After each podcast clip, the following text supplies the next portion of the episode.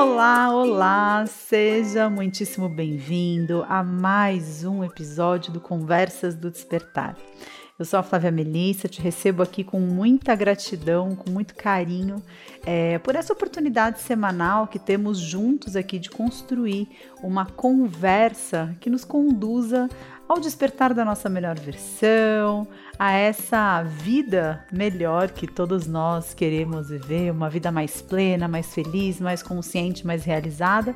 E eu agradeço muito a oportunidade de estar falando contigo, porque se você não tivesse me ouvindo aí do outro lado, eu não tinha a oportunidade de me ouvir falando todas as coisas que eu falo aqui todas as semanas. Então, se você já é um habituê da casa, seja muito bem-vindo de volta. E se você está chegando pela primeira vez, então, além é, das minhas boas-vindas especiais, eu quero te agradecer muito pela atenção de estar aqui comigo ao longo dos próximos 50 minutos, uma hora. Então, a ideia é fica confortável, na medida do possível, se desconecta de todo o resto que você está fazendo para poder mergulhar aqui nesse papo, ou então continue fazendo aí os seus afazeres, dirigindo seu carro, fazendo o seu jantar, tomando o seu banho, enquanto as ideias aqui vão entrando e preenchendo de alguma forma esses espacinhos, né? Que quando a gente começa a trilhar essa jornada do autoconhecimento, a gente tem esses espacinhos vazios que a gente até sabe o que, que faria sentido, de qual pecinha do quebra-cabeça faria sentido de colocar ali naquele lugar.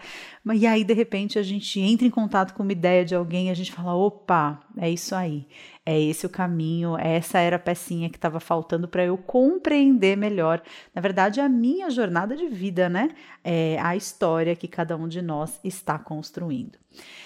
Então, ah, vamos começar daquele jeito que sempre que eu consigo, sempre que eu me lembro, é assim que a gente começa, procura ah, dar algumas respirações profundas, na medida do possível se desconectar de tudo que acontece do lado de fora. Como diz Jung naquela frase famosa, né? Quem olha para fora dorme, quem olha para dentro, quem fecha os olhos e olha para o seu interior desperta. Então procura fechar os seus olhos por alguns instantes, se você puder, só perceber assim como que você está nesse momento, o que está acontecendo dentro de você. E experimenta usar a sua respiração como uma ferramenta para te trazer mais e mais para o momento presente. Quanto mais eu aprofundo essa minha jornada de caminhante espiritual, quanto mais eu aprofundo e quanto mais eu direciono essa, essa jornada para o desenvolvimento daquilo que realmente para mim faz sentido, que é a consciência, que é o estado de presença, que é você estar presente, dizendo sim para absolutamente tudo que você sente. Mas eu percebo como as coisas vão ficando simples, né? Simples de serem entendidas, nem sempre são simples de serem praticadas, mas são simples de serem compreendidas.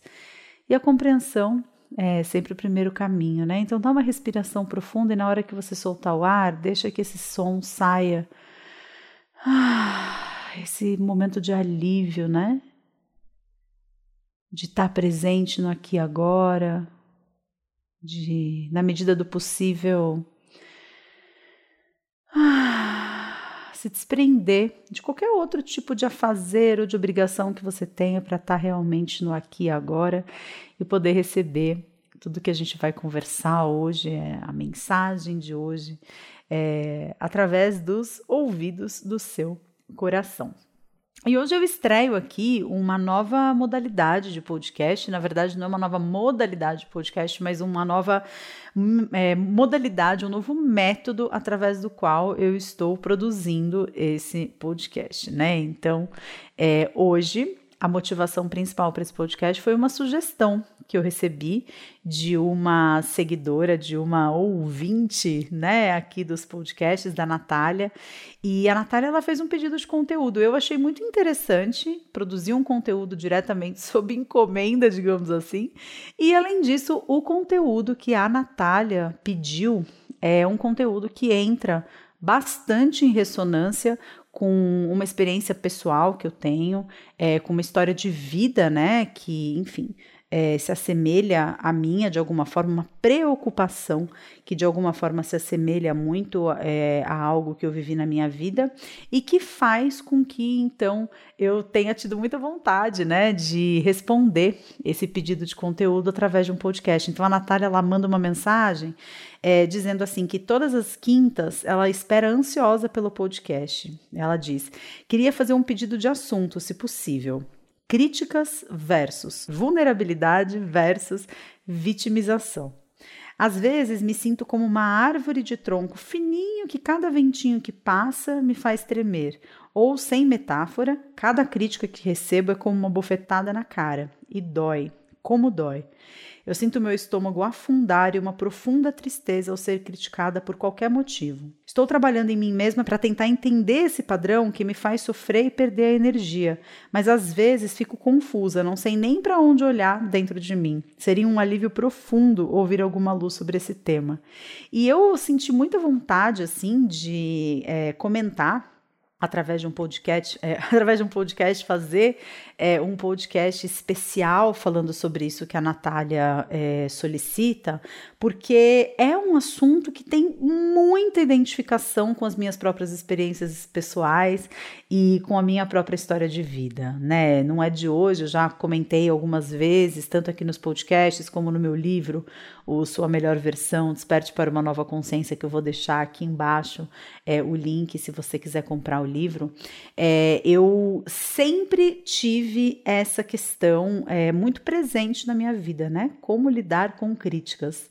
E durante muito tempo eu percebo que essa minha forma de lidar com críticas, e eu vou aprofundar qual era essa forma aqui ao longo do podcast, eu percebo que ela sempre foi muito pautada em defesa, né? Em proteção de mim, como, como se aquela crítica ela fosse realmente um ataque à minha pessoa.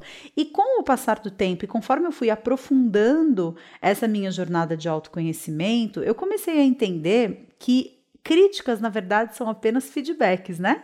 Existem basicamente duas formas da gente lidar com críticas, né? É como se a gente estivesse sendo atacado diretamente ou como se a gente estivesse recebendo um feedback em relação a algo que a gente colocou para o lado de fora, né? É, e, e, existe ainda um outro aspecto que também a gente vai conversar aqui durante o podcast, que é a questão de assim, aquilo que o outro enxerga do seu processo não é problema seu. É problema dele. Porque a gente está sempre sendo bombardeado a centenas de milhares de estímulos ao mesmo tempo para aquela pessoa de tudo, de todas as infinitas possibilidades que existem relacionadas a uma atitude que você teve, ou a um comportamento que você teve, ou uma opinião que você tem. É, se de todas as infinitas formas dessa pessoa reagir à forma como você se comportou. Essa foi a forma através da qual ela escolheu te enxergar. Isso tem muito a ver com a outra pessoa, né? Aquela velha frase quando Pedro me fala de Paulo, sei mais de Pedro do que de Paulo, que é uma frase do Freud, né? O psicanalista, amora e desenvolvedor, na verdade, criador, pai da psicanálise, que foi quem primeiro é, começou a falar sobre inconsciente, né? O Freud, imagina, eu. eu... Tenho as minhas severas críticas a Freud, a psicanálise em alguns momentos, às vezes acho um método extremamente ultrapassado, mas uma coisa a gente tem que dar a mão aí, a palmatória e realmente reconhecer o valor que o trabalho de Freud teve, porque imagina, lá em 1890, o cara ir para um congresso de Viena, numa época em que a psiquiatria era extremamente biológica, e dizer, ter a coragem de dizer, apesar de ter sido desestimulado a fazer isso pelo seu mestre, né? Ele vai para esse congresso e ele fala: existe algo na gente que a gente não consegue encontrar numa autópsia e esse algo se chama inconsciente e é aquilo que faz a gente sonhar. Imagina, né? É, realmente, assim, foi algo extremamente de vanguarda o que Freud é, é, trabalhou e, e Freud propõe a ideia de inconsciente, que é muitas vezes o que está em jogo, tanto para a pessoa que faz a crítica, para a pessoa que, como eu disse, dentre todas as infinitas tonalidades de cinza entre o preto e o branco, escolheu te julgar, escolheu atribuir a você aquele tom de cinza, é, Isso tem muito a ver com o processo inconsciente de quem te critica e também a forma como você recebe essa crítica e é, por qual motivo algumas pessoas reagem a críticas de uma forma mais equilibrada, mais harmônica do que outras. E até mesmo nós mesmos, né, na nossa vida, por que, que a gente, em alguns momentos, a gente está mais suscetível à crítica e a esse olhar extremamente julgamentoso do que em outros momentos da nossa vida, né? Então é sobre tudo isso que a gente vai falar hoje. E a primeira coisa que eu quero compartilhar, talvez seja um pouco é, da minha história pessoal relacionada a isso, que, claro, veio, né, num crescente ao longo dos anos. Eu acho que isso sempre foi uma presença muito forte na minha vida e hoje eu entendo que isso está muito relacionado é, com uma necessidade muito grande de aprovação que eu tive, né, durante toda a minha vida. Eu acho que todos nós temos essa necessidade de aprovação, mas eu acredito que algumas pessoas sofram um pouco mais com essa expectativa do que outras, né? É, eu sou uma dessas pessoas certamente se existia aí uma escala do quanto a gente tem a necessidade de se sentir é, valorizado, amado, aprovado por outras pessoas. É, o meu resultado aí, se fosse um teste desses de revista, né? O quanto você se importa com a opinião do outro, eu tenho certeza que eu seria uma pessoa com um índice muito alto. De importância que eu dou à opinião de uma outra pessoa. E sempre foi assim, né? Desde pequena é, eu percebo como quando eu era criança, eu fazia de tudo para agradar as outras, as outras crianças, para conquistar o amor dessas pessoas, para conquistar a amizade dessas crianças, e muitas vezes fazendo coisas que me feriam, né, coisas que me desrespeitavam, para manter o relacionamento com essas crianças. E na adolescência desenvolvi um transtorno alimentar, e eu acho que isso também teve muito a ver com essa necessidade de aprovação, porque eu participava de um grupo de dança e para um grupo de dança, né, essa questão da forma física, do peso, e não só pela estética, mas também pela agilidade na hora de você fazer determinados movimentos. É, o uniforme que um patrocinador dava tinha que ficar bonito, não podia ficar apertado, então, muitas vezes por uma questão mesmo de, é, de, de logística mesmo ali, né, da, da, da dança, é, a questão uh, da magreza era muito importante e eu acho que eu desenvolvi esse transtorno alimentar. Eu sempre, na verdade, tive essa questão do transtorno alimentar, desde muito pequeno eu tinha preocupação com isso, mas eu acredito que tenha sido o cenário né, fundamental para o desenvolvimento efetivo de um transtorno alimentar é, foi é, é, ter participado desse grupo de dança e uma vontade muito grande de me destacar aos olhos da coreógrafa, né? Eu sempre tive essa necessidade de chamar atenção, mas não chamar atenção de ser o centro das atenções, mas de me sentir é, valorizada, de me sentir olhada, de me sentir amada, né, de me sentir importante naquele ambiente que eu frequentava. Acho que isso tem lá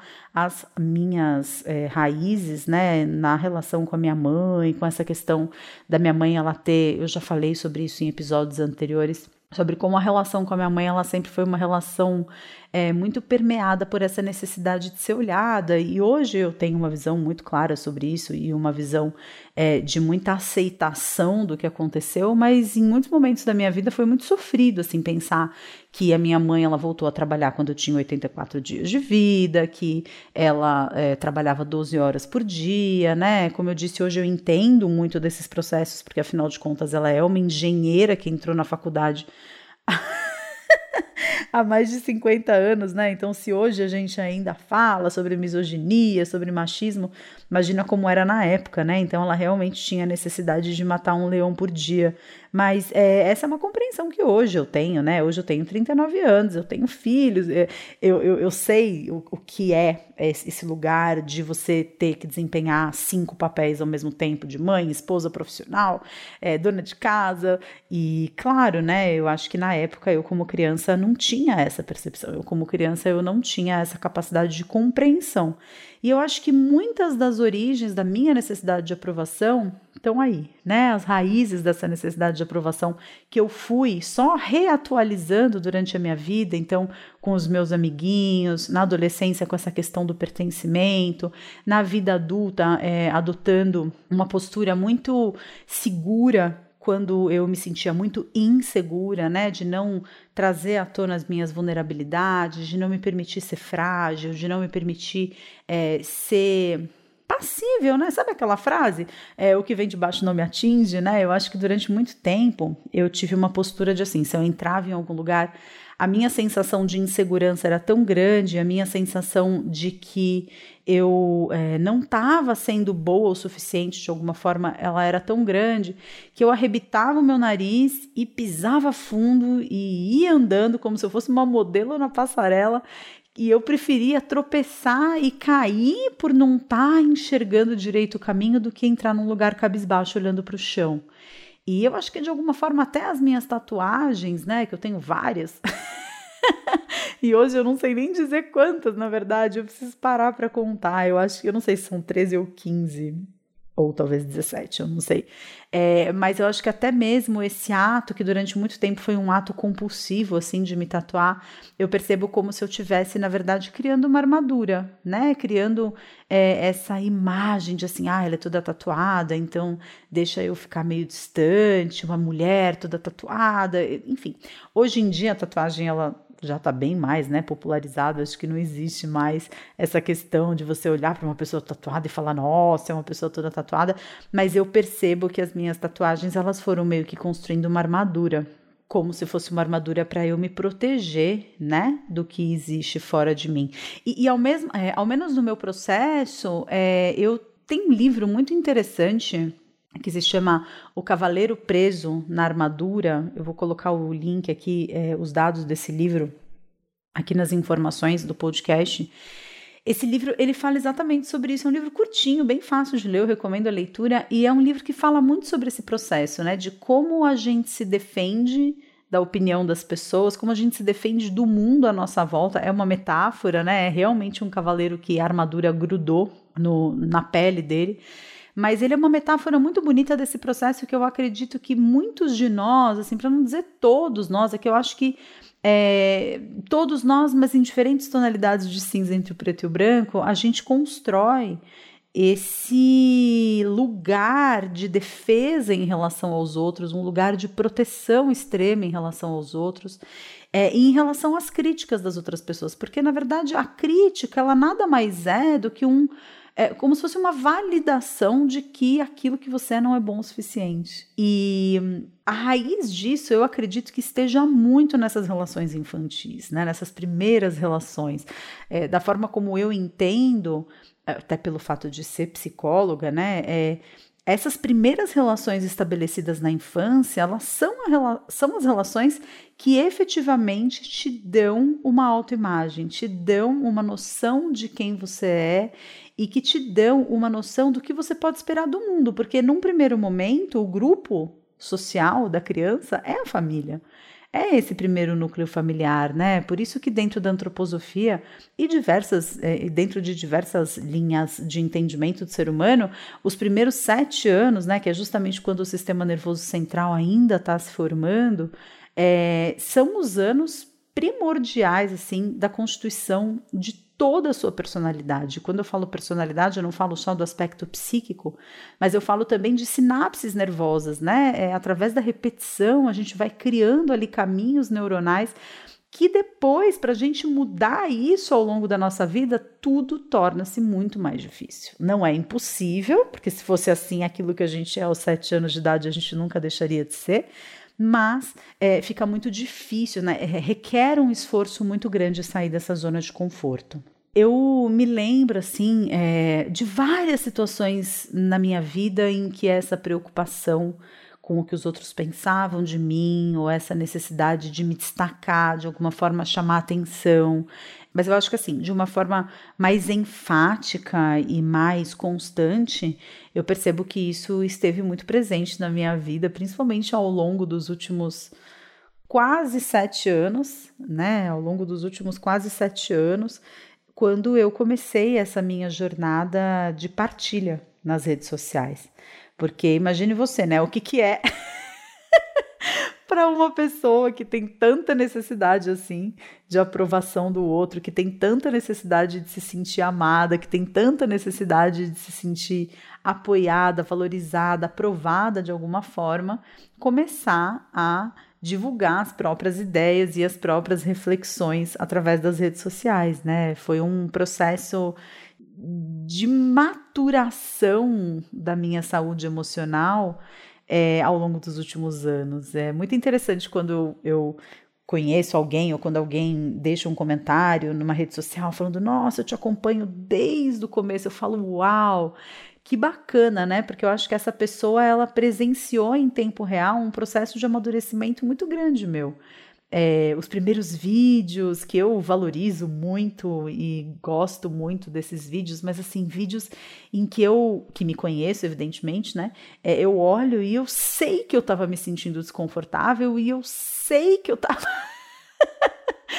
Tava passando uma imagem ali através do sorriso excessivo, através de, de uma postura física, procurando parecer mais bonita na frente da câmera, ou parecendo, é, procurando o meu ângulo mais magra, ou procurando parecer inteligente. É, por mais que os vídeos tenham sido também um processo muito espontâneo, né? Eu nunca tive muito roteiro para gravar os vídeos, assim como eu não tenho para gravar esses podcasts, mas eu me conheço, né? Então eu vejo esses vídeos, eu vejo esse processo acontecendo e é muito interessante de observar a história por trás desse processo, né? Porque quando eu comecei a compartilhar os conteúdos durante um, um tempo, que acredito terem sido talvez uns três, quatro meses, é, eu, eu, recebia muitos comentários positivos. Recebia um feedback muito positivo das pessoas, é, as pessoas se sentindo confortadas, as pessoas elas se sentindo é, apoiadas de alguma forma pelo conteúdo que eu estava compartilhando, as pessoas numa identificação muito grande.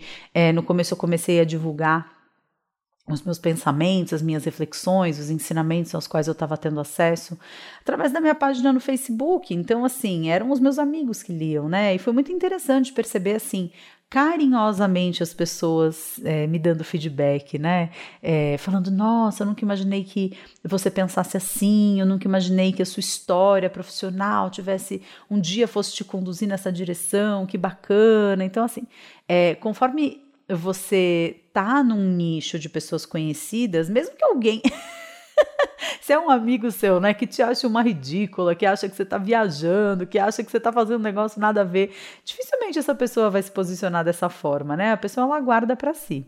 Mas quando você começa a ganhar um pouco mais de visibilidade, como aconteceu comigo, e foi num curto período de tempo, né? Eu acho que o que aconteceu comigo, de ganhar a visibilidade que eu ganhei, de ganhar de alguma forma essa notoriedade digital, digamos assim, que foi sendo construída ao longo dos anos, é, eu acho que eu tive uma questão de timing muito, é, muito correta, assim, sem querer. É, talvez aí uma modéstiazinha, mas sem querer diminuir, né, o valor daquilo que eu faço. Eu sei o quanto eu ajudo as pessoas, eu sempre fico muito feliz quando alguém compartilha isso comigo, mas eu acho que eu tive uma questão de timing muito assim ajustado, né? Porque era uma época em que ninguém falava sobre desenvolvimento pessoal no Brasil. É, as pessoas, elas, assim, se você queria assistir vídeos motivacionais, vídeos inspiracionais, você procurava vídeos no YouTube e com sorte você achava algum com a possibilidade de legenda, né, em português. Então, realmente, eu assistia muitos vídeos em inglês e eu tinha vontade de traduzir esses vídeos para os meus pacientes, que eram as pessoas com quem eu tinha as minhas conversas mais interessantes, porque eu tinha acabado de voltar da China, estava vivendo um movimento de, é, de transformação pessoal muito grande, estava muito sem turma resolvi começar a gravar esses vídeos para os meus pacientes no primeiro momento, né?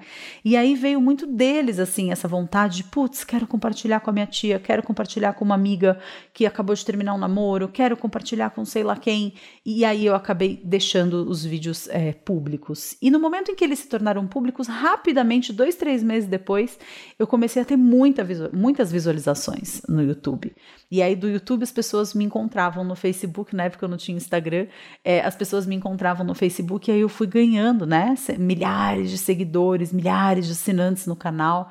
E Aí, como é que funciona, né? Você tem uma porcentagem de pessoas que não gostam de você na vida, né? É, eu acredito que cada um aí tem o seu índice, né? Vamos supor que você tem 5% de pessoas que você conhece que não gostam de você né? Então, 5% de pessoas significam 5 pessoas a cada 100 que você conhece, né? Talvez esse índice seja um índice bastante otimista, mas só para a título de exemplo, né? É, então, se você conhece 100 pessoas, 5% são 5 pessoas. Se você tem contato com mil pessoas, 5% são 50 pessoas, né? E se você tem contato com 10 mil pessoas, é, 5% são 500 pessoas. Então, assim, é, com o tempo eu comecei a receber né, comentários maldosos, comentários, é, críticas mais incisivas, mais violentas e comentários que não tinham a intenção de ser um feedback construtivo, né? Comentários que tinham realmente a intenção de trazer sofrimento, de magoar, de falar é, que eu tinha engordado de um vídeo para o outro, né? Numa época em que eu ainda era muito vulnerável com essa questão do transtorno alimentar, ou vídeo falando que. É... Se eu tivesse alguém que me comesse à noite, eu não estaria gravando vídeo para internet, o que particularmente talvez fosse até verdade, né? Eu acho que se eu tivesse mais realizada na minha vida afetiva, talvez eu dedicasse menos tempo para isso, mas de alguma forma eu comecei a ter contato com essa reprovação. E tem uma coisa muito interessante quando a gente fala de lidar com crítica, que, que é o seguinte: você pode receber 10 comentários positivos a seu respeito se você recebe um negativo, é aquele um negativo que você vai dar atenção. E isso não é simplesmente uma questão de masoquismo ou de vitimização, né? Usando aí a palavra que a Natália trouxe, né, na mensagem dela, mas eu acho que isso é até um mecanismo de adaptação do ser humano, né? Porque a nossa mente, ela não foi feita para se sentir satisfeita. A, a nossa mente, ela foi feita para buscar perfeição. É, do ponto de vista evolutivo, né, e existe toda uma área da psicologia que se chama psicologia evolutiva, do ponto de vista da evolução do ser humano, né, da adaptação do ser humano sobre a superfície da Terra, essa busca por excelência, essa busca por algo mais, essa busca por estar sempre fazendo melhor, é, é, é algo que faz parte do desenvolvimento evolutivo mesmo do ser humano, né? Quanto mais eu me atento às possibilidades das coisas darem errado, né? Quanto mais eu estou consciente, presente das coisas que não estão dando certo, mais eu tenho chance de corrigir essas coisas e mais eu consigo otimizar a minha vida e a minha existência sobre a face desse planetinha. É, então eu acho que existe um mecanismo muito evolutivo envolvido. Eu acho que não é, não é simplesmente crença limitante, ou trauma de infância, ou vitimização. Eu acho que é muito importante, assim, para esse processo de autoconhecimento e de desenvolvimento pessoal, a gente entender que a mente ela tem uma forma de funcionar. E é através do funcionamento dessa mente que muitas vezes a gente acaba se perdendo de si. Porque uma coisa é eu dar atenção para uma crítica, é, outra coisa é eu desprezar completamente todos os elogios que eu recebo. E quando você não está presente quando você não está consciente de por que, que aquela crítica está te agredindo tanto, por que, que aquele feedback em específico que você recebeu está te trazendo sofrimento, está te trazendo inquietação, você corre um sério risco né, de se validar, de atribuir o seu valor pessoal àquilo que está vindo como crítica negativa, aquilo que está sendo apontado maldosamente é, ou muito enfaticamente por uma outra pessoa. Tem um vídeo meu no YouTube, eu vou deixar o link aqui embaixo, que fala um pouco sobre isso. E é um vídeo muito interessante porque é uma frase que virou meio que bordão no mundo do desenvolvimento pessoal. Talvez você já tenha ouvido essa frase. As pessoas geralmente falam que essa frase é minha. Essa frase não é minha. Essa frase é de uma amiga minha chamada Jane, que trabalhou comigo durante algum tempo no treinamento Namastê. Mas a frase diz: incomodou, doeu, leva para casa, que é teu. E essa frase, eu vou deixar o link do vídeo porque eu não vou ficar aqui me repetindo exatamente no assunto do vídeo, não tem necessidade, mas é, essa frase ela traz é, a ideia de que assim, se o outro se incomoda com você, o problema é dele. É, mas se você se incomoda com o incômodo do outro, aí o problema é seu. E durante muito tempo eu me incomodei com essas críticas me incomodei assim, é, isso acontece até hoje, tá? Eu não vou mentir para vocês, isso acontece até hoje, sempre que eu recebo um feedback, uma crítica, eu não vou colocar como feedback porque para mim existe uma uma diferença interna, né? Quando eu recebo uma crítica e eu recebo um feedback. Receber um feedback, mesmo que seja um feedback negativo, hoje em dia que eu venho trabalhando isso, né? Afinal de contas, aí são muitos anos e muitos comentários negativos, muitas críticas sendo recebidas. Hoje eu consigo ter essa distinção interna muito, muito, muito é, simples. E, e assim, não depende só do que o outro diz, né? Depende do lugar dentro de mim que eu tenho para receber aquilo que o outro está me trazendo. Então, é, quando eu recebo uma crítica, né, seja porque o outro fez em tom de crítica, seja porque eu recebi de um lugar de crítica, é, é, é, muito físico que eu sinto, né? E aí eu acho interessante até comentar, porque a Natália, que fez né, a solicitação desse podcast, ela também diz que é físico. Ela fala que é, ela sente o estômago dela afundar. É, eu sinto é, um aperto na boca do meu estômago, mas eu sinto assim, eu fico quente, né? Eu sinto um calor crescer por dentro, um calor que se eu me olhar no espelho, eu tenho certeza que eu vou estar tá com a bochechinha vermelha, né? Eu tenho certeza absoluta que eu vou é, sentir a minha bochecha. É, é, eu sinto a minha bochecha ardendo. Eu tenho certeza que se eu olhar no espelho, ela vai estar tá estimulada, né? E é muito interessante perceber qual é o movimento do meu corpo quando vem essa crítica, né? Porque a primeira coisa que vem é essa sensação física, e aí eu começo a sentir uma aceleração mental. Eu começo a sentir esse rubor que primeiro veio no físico, ele se torna um rubor mental, né? Como se os meus pensamentos ficassem quentes, ficassem acelerados, e aí eu começo a ter um diálogo interno com essa pessoa que me criticou, e aí eu não consigo fazer mais nada, e aí eu fico lutando, né, contra o desejo que eu tenho de dar uma réplica para aquela crítica, de dar uma tréplica para aquela crítica. Hoje em dia eu não respondo mais né? A não ser que seja algo assim realmente muito específico e que mereça uma resposta, eu não interajo mais com essas críticas, porque eu entendo internamente, dentro de mim, eu realmente tenho essa questão de, poxa, por que, que eu vou responder uma crítica e não respondo um elogio? Né? Uma coisa é a minha mente se fixar muito mais numa crítica do que num elogio. Eu entendo que isso é um mecanismo adaptativo, eu entendo que isso faz parte da função da minha mente e eu deixo estar. Uma coisa completamente diferente seria eu dar energia para a crítica a mais do que eu dou para um elogio. E eu estaria dando energia é, ao retrucar, né? Ou ao responder, ou ao me explicar, que foi algo que eu fiz também durante muito tempo. Disse, não, não, não, a pessoa ela não me entendeu. Ela não está concordando comigo, ela está tendo essa visão negativa a meu respeito, porque ela não entendeu o que eu quis dizer. O que não deixa de ser uma arrogância, né? eu achar que todo mundo que entendeu o que eu vou falar vai concordar comigo, mas durante muito tempo eu tive essa percepção, né? Não, calma, a pessoa não me entendeu, então deixa eu me explicar. E ali eu investia muita energia. Hoje eu já sou capaz de dizer que não, né? Não, não é esse o caminho.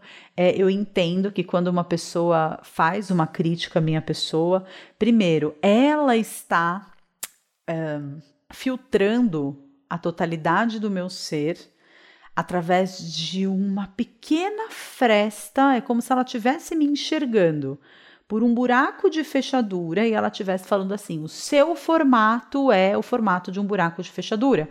Não, o meu formato não é o de um buraco de fechadura. Você está me enxergando através de um buraco de fechadura e qualquer coisa que você enxergar vai ter o formato de um buraco de fechadura, porque esse é o formato da sua visão.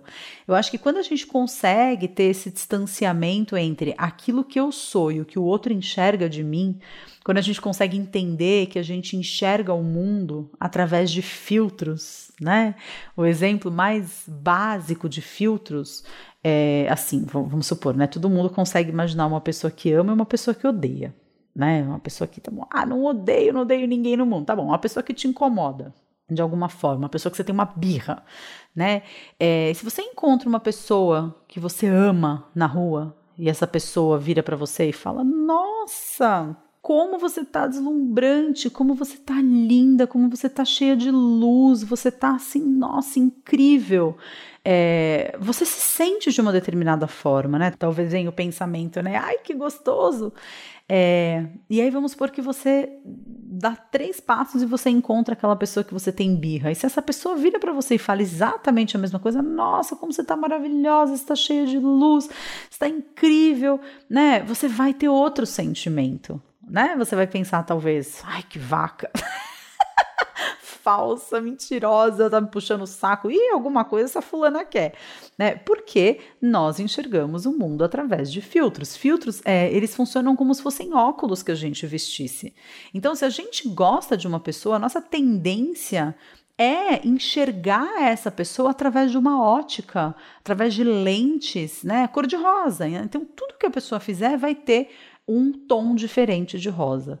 É, talvez ela possa agir exatamente igual uma pessoa que a gente não gosta e a gente julgaria, né, com dois pesos, duas medidas. Se a gente não gosta de alguém, a gente enxerga tudo que essa pessoa faz em preto e branco, é, tudo vira tonalidade de cinza. A atitude pode ser a mesma, mas a nossa sensação em relação a isso que a pessoa está fazendo, que essas duas pessoas estão fazendo, é uma sensação completamente diferente. E o que, que muda, né? Se a atitude é a mesma, se a pessoa é a mesma, é, são duas pessoas diferentes, mas agindo da mesma forma, é, talvez pelo mesmo motivo, o que muda é a nossa sensação em relação àquilo.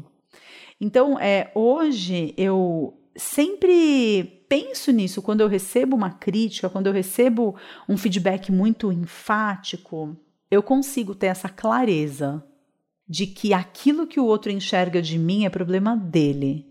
Da mesma forma que o que eu enxergo do outro é problema meu.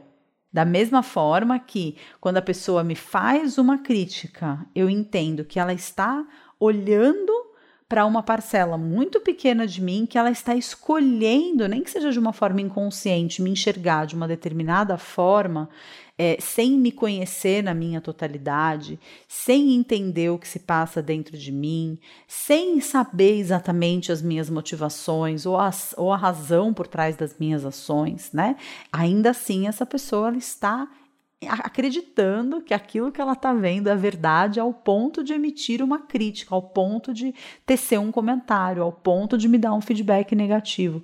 É... Agora, existem momentos, e aí eu acho que talvez seja onde é, a porca comece a torcer o rabo para a Natália, né?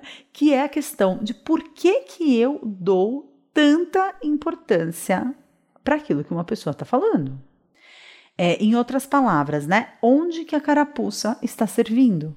Porque eu não sei com relação a você, mas eu acredito que a gente não seja tão diferente assim, pelo menos ao longo dos últimos anos, nessa jornada aí de compartilhar as minhas experiências através da internet, eu tenho percebido que nós, seres humanos, somos todos iguais, na verdade, né? Todos nós somos casas de tijolos. Os tijolos são as emoções, são os funcionamentos, são os gatilhos que acionam determinados comportamentos, determinadas sensações na gente, mas assim, é tudo farinha do mesmo saco, né?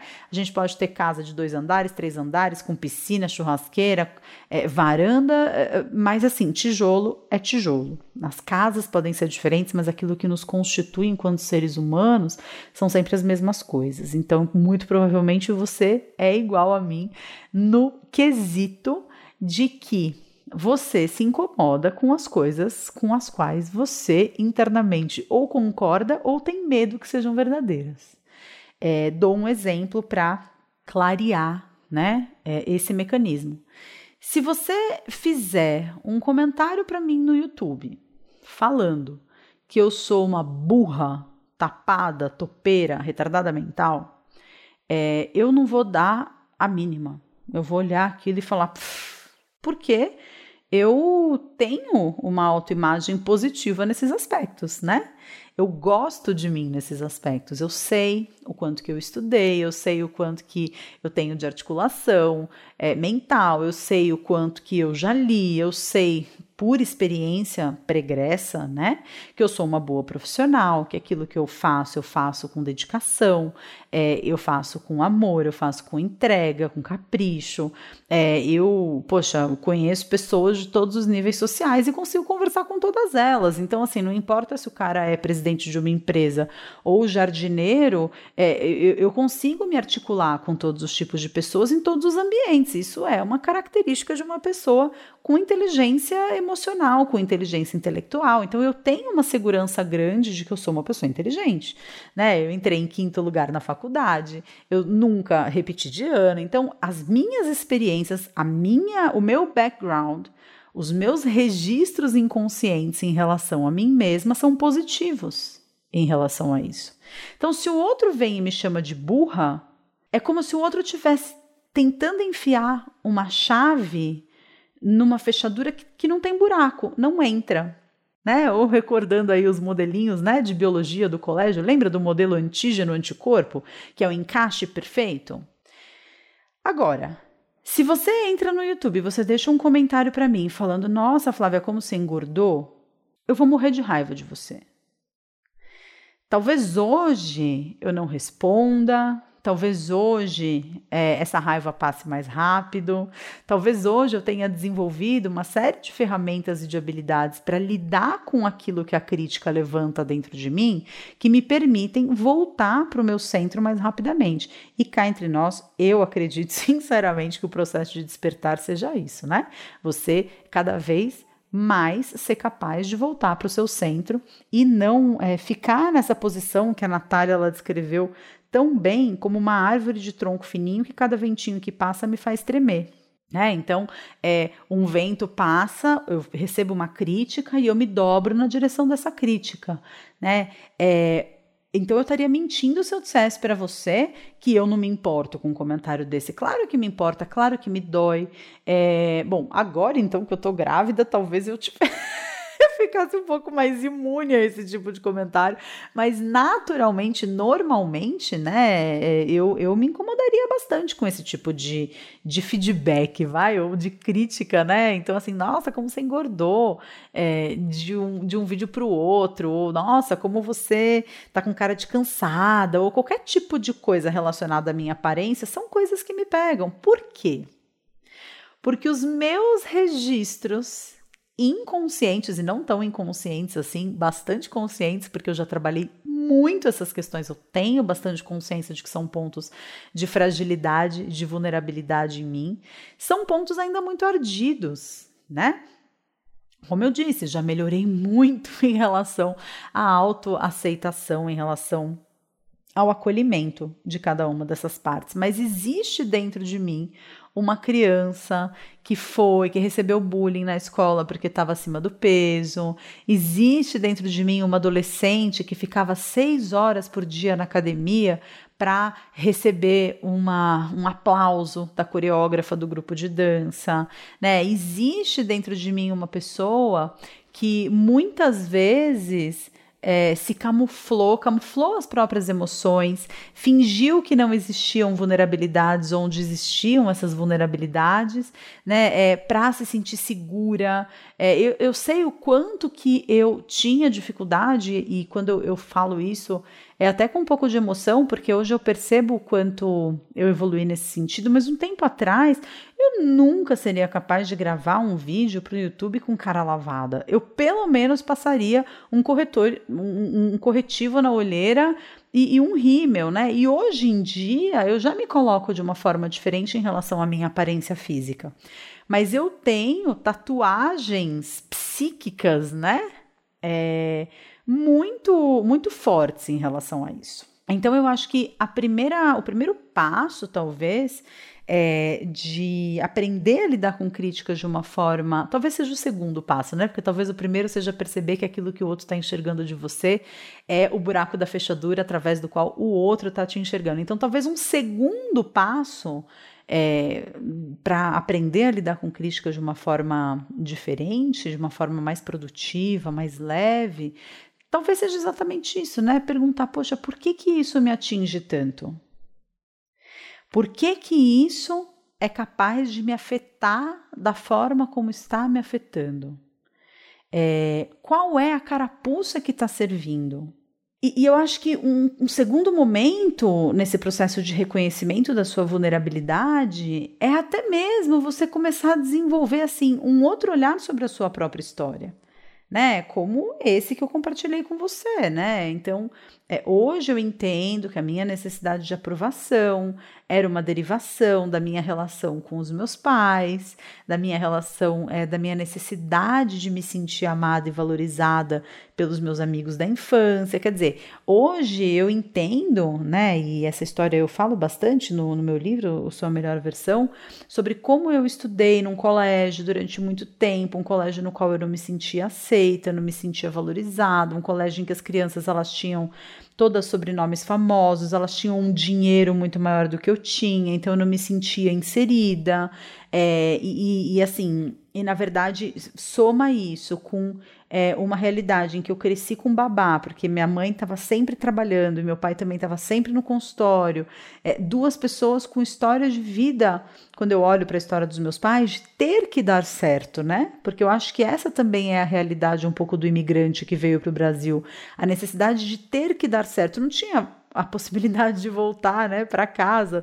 A minha avó materna, no caso, que veio da Lituânia, o país estourado em guerra, perdeu a família na viagem, virou órfã com 17 anos, estava no Brasil, né, é, sozinha, sem família, sem raiz, sem cultura, sem história, num lugar completamente diferente.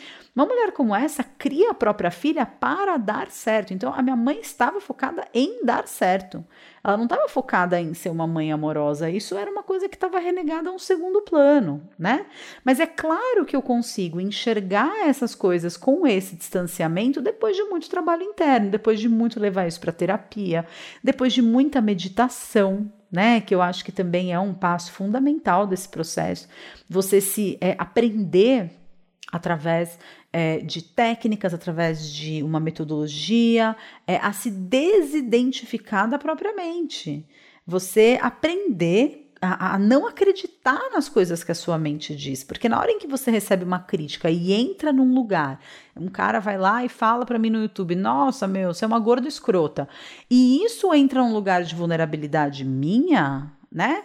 A minha mente começa a me dizer: É mesmo, tá vendo só? Olha só, Tá vendo só como você tinha que ser mais magra? Mas tá vendo só aquele pão que você comeu a mais no café da manhã? Poxa, que custava ter dado uma caminhada, né? Também você é uma puta de uma preguiçosa, uma puta de uma acomodada. Não, e aí, se eu não tenho um recurso, que na minha experiência pessoal foi aprendido através da meditação, para respirar, me centrar no momento presente, é, ter a consciência de que isso que a minha mente está falando são registros, né? São vozes, são programinhas rodando na minha cabeça. Conseguir estabelecer links com o meu passado. É, eu acho que é, a meditação não tem como você. É, eu, eu sou muito pouco categórica nas coisas que eu falo, porque eu acho que nunca existe um caminho só para você chegar é, num único lugar, né? Eu acho que existem vários caminhos que conduzem ao mesmo lugar, mas se tem um caminho que eu não acredito que uma pessoa possa caminhar na direção de se tornar a melhor versão de si mesma, de despertar o seu potencial e de ser o mais feliz que ela puder ser, eu não acredito que exista um caminho de felicidade como esse sem meditação e sem a pessoa aprender a duvidar do que a mente fala. Isso, nesse ponto, eu sou extremamente categórica. E olha, quando eu falo meditação, eu não estou falando meditação de você sentar numa posição complicada e ficar em silêncio, sei lá quanto tempo. Estou falando de você estar momento, é, presente no momento presente. Isso pode acontecer você dançando uma música sem nenhum tipo de controle, sem nenhum tipo. Aquela frase, né? É, dance como se ninguém tivesse é, assistindo, né? O que não deixa de ser uma frase interessante para um podcast como esse, porque qual é o problema de você dançar e ser você mesmo com outras pessoas te assistindo, né? Eu acho que essa frase também tem bastante a ver aí com o medo das críticas e da reprovação, mas eu não acredito que exista um caminho é, para um desenvolvimento pessoal, para um despertar do pleno potencial, se a gente não aprender a se distanciar da mente, a duvidar dos nossos pensamentos e a questionar aquilo que a nossa mente fala dos nossos processos e daquilo que acontece com a gente. O problema, Natália, e todos né, que estiverem me ouvindo nesse momento, eu incluída, é quando a gente sofre com uma crítica que a gente recebe de uma outra pessoa, é que a gente, de alguma forma, fica repetindo dentro da nossa cabeça que aquilo que aquela pessoa falou ou tá certo ou então a gente fica resistindo e a gente fica tendo discussões mentais com aquela pessoa, se defendendo daquela ideia. E o caminho que eu proponho, o caminho que eu sigo, é, que eu aprendi com os meus mestres, e Osho é uma influência muito grande para mim, é um caminho de dizer sim para a vida. É um caminho de você expor o seu coração, de você abrir o seu peito né? É, e se abrir para aquela sensação que está vindo quando a gente recebe a crítica, porque é, esses dois mecanismos, seja eu ficar resistindo a essa crítica, entrar numa discussão, entrar numa argumentação para tentar provar que o outro está errado naquela ideia que ele está fazendo de mim, ou o caminho de eu entrar no caminho da vitimização e ficar de política de chicotinho comigo mesma, falando, tá vendo só, olha só como você não faz nada direito, etc e tal. É, esse, esses dois caminhos são duas formas diferentes de lidar com uma sensação que é só uma, que é o desconforto, que é o incômodo que vem com a crítica. E nesse momento não interessa muito a origem do incômodo, se tem a ver com a sua história lá, com a sua mãe, com a sua avó, periquito, papagaio. É um incômodo. E quando a gente resiste a esse incômodo, esse incômodo, esse incômodo permanece. Jung tem uma frase maravilhosa, né? Que diz: é, que tudo aquilo ao que se resiste persiste. Então, é, hoje em dia, né, do alto dos meus quase 40 anos, depois aí de quase sete anos, né, de partilha, de, de, de, profunda investigação de mim mesma. Quando eu falo partilha nas redes sociais, não é simplesmente é, falar o que acontece dentro de mim, mas na verdade todo esse meu processo nas redes sociais é um processo de transbordamento de processos internos que aconteceram. Então, desde 2012 que eu venho me trabalhando profundamente, exaustivamente, me reconhecendo. É, eu acho que ninguém consegue continuar fazendo isso que eu faço sem esse processo acontecer, né? Ninguém consegue. E, e eu tive vários, várias é, etapas nesse processo, né? Teve um momento em que eu simplesmente é, tirei o campo de comentários dos vídeos do YouTube porque eu não queria saber o que ninguém tinha a me dizer sobre o que eu estava falando. E aí no momento seguinte eu comecei a entender que, poxa, mas espera aí, eu estou perdendo a oportunidade de receber feedback das pessoas. E aí eu acho que também é um passo importante quando você entende que aquilo que é feedback você pode receber como crítica. Né? É, e por que, que eu estou escolhendo receber como crítica um simples feedback? Por exemplo, vou dar um exemplo interessante. Uma vez eu recebi um feedback de uma seguidora é, inscrita no canal do YouTube, que dizia que eu mexia muito com as mãos enquanto eu falava e que isso prejudicava a concentração dela. E eu, na época, não era a pessoa mais.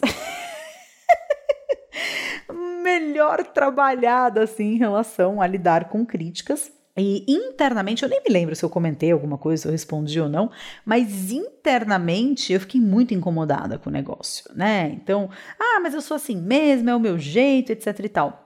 Algum tempo depois, eu fiz uma formação em programação neurolinguística e eu entendi que existiam pessoas que elas eram é, auditivas, pessoas que prestavam muita atenção via áudio, pessoas que eram muito visuais e pessoas que eram muito sensitivas, né, sensoriais, e que se uma pessoa ela não tem uma forma de aprender o mundo é, que seja de acordo com aquilo que você está expondo, né?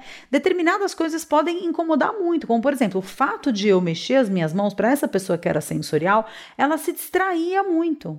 É, ou uma outra, um outro feedback também que eu recebi e que na época para mim soou como crítica, é eu durante algum tempo gravava vídeos com trilha sonora, né? Então eu colocava lá a musiquinha que eu gostava para tocar no meu computador e gravava o vídeo com aquela trilha sonora. Só que o microfone da câmera pegava aquele som de um jeito completamente tosco realmente incomodava, dificultava a, a, a apreensão dos conteúdos né, que eu estava compartilhando.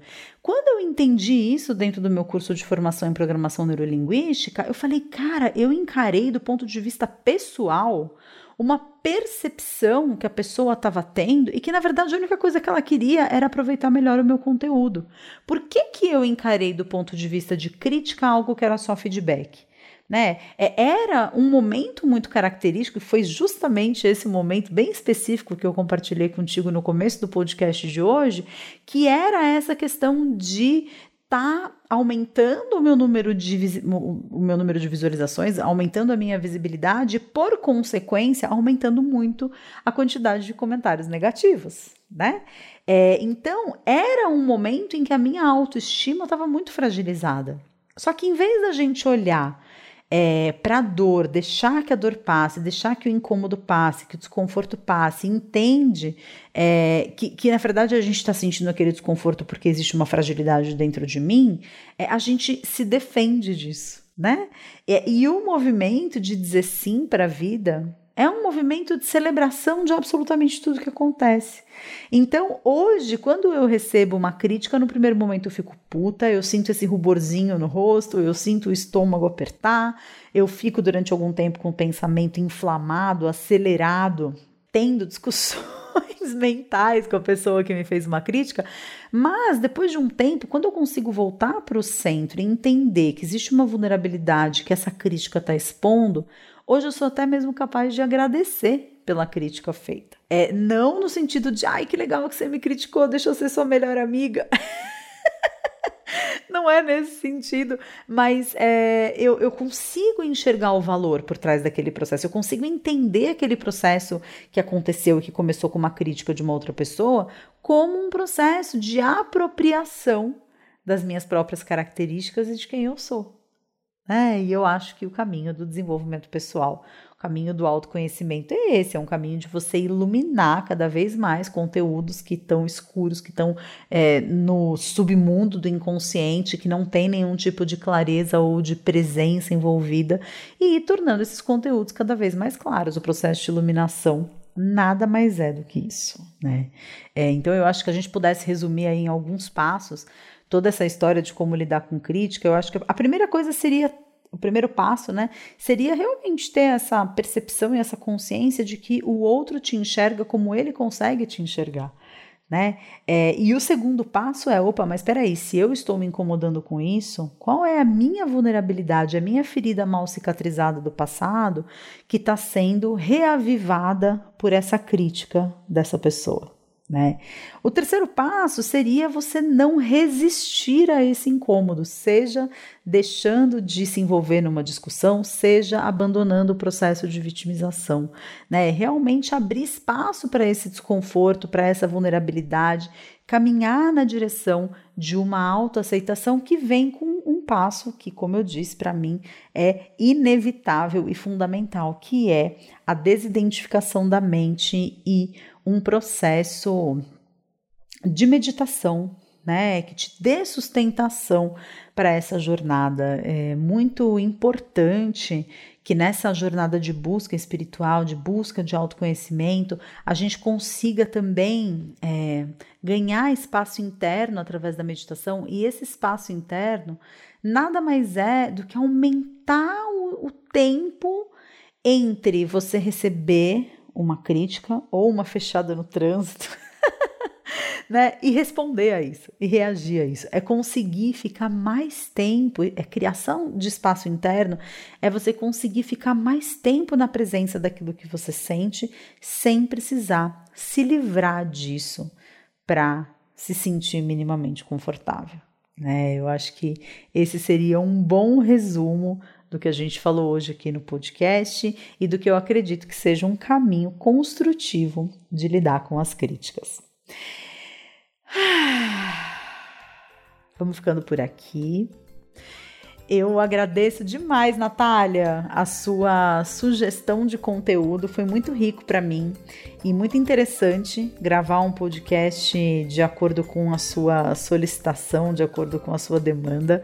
É, quero convidar a todos, né? Todas as pessoas que ouvirem é, para também tomar essa iniciativa que a Natália tomou e fazer solicitação de podcasts, pedir por temas específicos, compartilhar a sua história, me dar aqui a oportunidade de responder de uma forma mais personalizada, né? Eu acho que isso é, intensifica a nossa interação, pelo menos para mim é sempre muito gostoso sentir você que me ouve um pouquinho mais de perto. Eu fico muito feliz com mais essa oportunidade que a gente teve de conversar para despertar e te espero novamente aqui na semana que vem. Não deixa de recomendar esse podcast se você acha que algum amigo seu ou inimigo pode se beneficiar desse conteúdo e não deixa também de fazer uma avaliação aqui do canal é, para inspirar outras pessoas a acompanharem os nossos conteúdos semanalmente aqui também. Certo?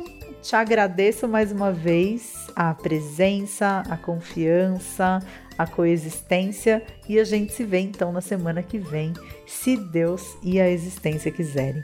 Um grande beijo para você. Tchau, tchau.